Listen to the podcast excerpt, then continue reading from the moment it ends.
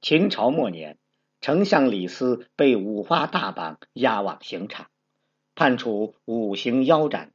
临死前，李斯忽然嚎啕大哭：“从前我没得选，现在我愿意辞官，做个乡野村夫，驱狗猎兔，不问朝政，能不能免我一死？”人之将死，其言也善。鸟之将亡，其鸣也哀。大秦帝国丞相李斯，一人之下，万人之上，是如何一步步走上刑场，引颈受戮的呢？李斯，楚国上蔡人，师从荀子，学习刑名法术，法家代表之一，常常仰慕法家先驱商鞅，得遇明主秦孝公，一展生平所学。封侯拜相，位极人臣。李斯立志要超越商鞅，和商鞅一样，李斯觉得要实现政治抱负，山东六国都没有适合他蹦跶的舞台，唯有秦国才撑得起他的梦想。李斯投入秦相吕不韦门下，从门客做起。秦庄襄王去世，嬴政接棒，做了秦王。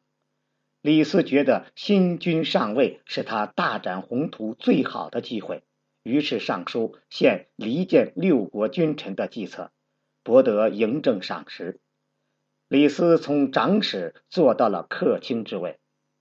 接下来，一篇青史留名的谏逐客书，让秦王废除驱逐六国世子的法令，当然自己也不用卷铺盖滚蛋了。秦国广纳贤才，名将辈出。李斯辅佐秦王，用了二十余年的时间，就把山东六国鲸吞蚕食殆尽，奠定大秦帝国的版图基业。自己也官拜丞相，位极人臣。一时之间，李斯产生了一种错觉，仿佛自己已经可以比肩古之商君。而始皇帝嬴政就是赏识自己的秦孝公嬴渠梁了。商鞅做不到的，他李斯全部做到了。齐人淳于越妄议国政，献分封之策，李斯当面驳斥，辱生误国，劝始皇帝焚诗书和诸子百家的著作，只有医药、占卜、种植类的幸免于难。以此杜绝各派学说，鼓动世人仿效苏秦、张仪之流，以巧舌如簧忽悠君王，博取名声后路，史称焚书。西汉刘向所写的《战国策序》是这样记载此事的：“任刑法以为治，信小术以道，遂焚烧诗书，坑杀儒士。”太子扶苏。反对始皇帝推行焚书坑儒，与丞相李斯意见相左，二人结下梁子，为后来的王楚之争、矫诏立胡亥的荒唐之事的发生埋下了祸害伏笔。李斯还因为嫉妒师弟韩非被嬴政赏识，以莫须有的罪名构陷韩非子下狱。在堵塞他要求面亲自陈的多次请求，将韩非子逼上绝路，吞药自尽。扫除从政路上的绊脚石，李斯觉得举国上下已经没有人可以和自己争锋匹敌，差不多可以高枕无忧了。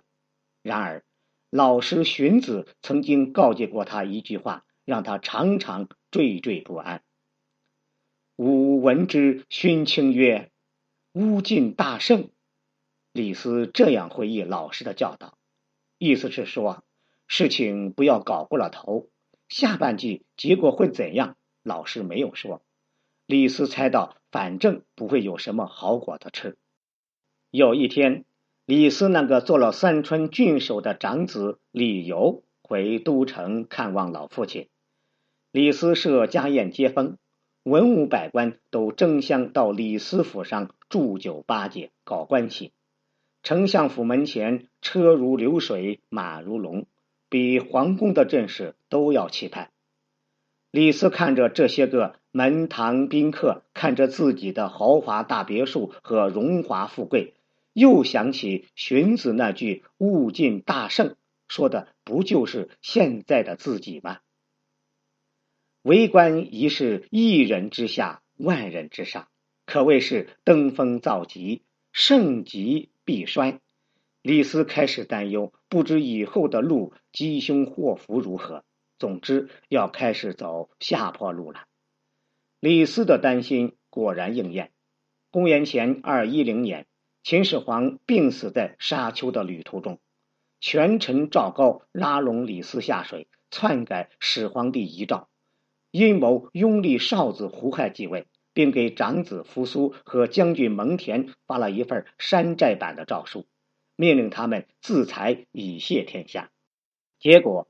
扶苏见诏书，哭哭啼啼自尽，表忠孝。蒙恬怀疑有诈，被关押在扬州大牢，最后还是被使臣赐药自尽。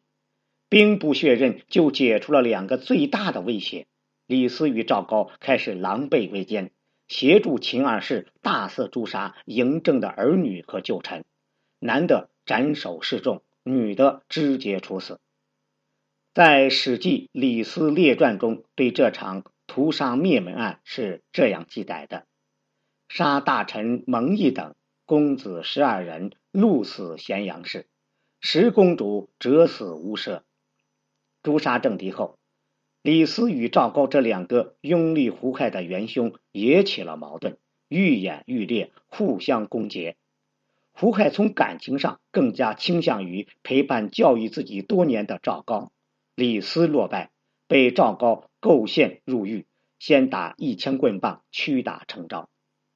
李斯过惯了优渥的生活，根本扛不住赵高的酷刑。之所以不肯自杀，是想凭借自己的如簧巧舌和飞扬的文采，上书劝谏秦二世幡然醒悟，赦免自己。赵高拿出李斯当年对待韩非子的办法，让他的上书飞不出牢房。任凭他写的天花乱坠，也无济于事。李斯喊一次冤枉，就被赵高手下毒打一顿。后来为了不挨打，所有罪名都供认不讳。胡亥看到赵高呈上来的卷宗，高兴地说：“差点被丞相这个杂种卖了我。”赵军居功甚伟。公元前二零八年，李斯被判处五刑，先施莫义之刑。又斩左右指，再以笞杖杀之。腰斩后，割下首级，悬挂在木杆上示众。最后将尸体剁成肉酱，死状恐怖，百姓震惊。李斯三族全部被斩首诛灭。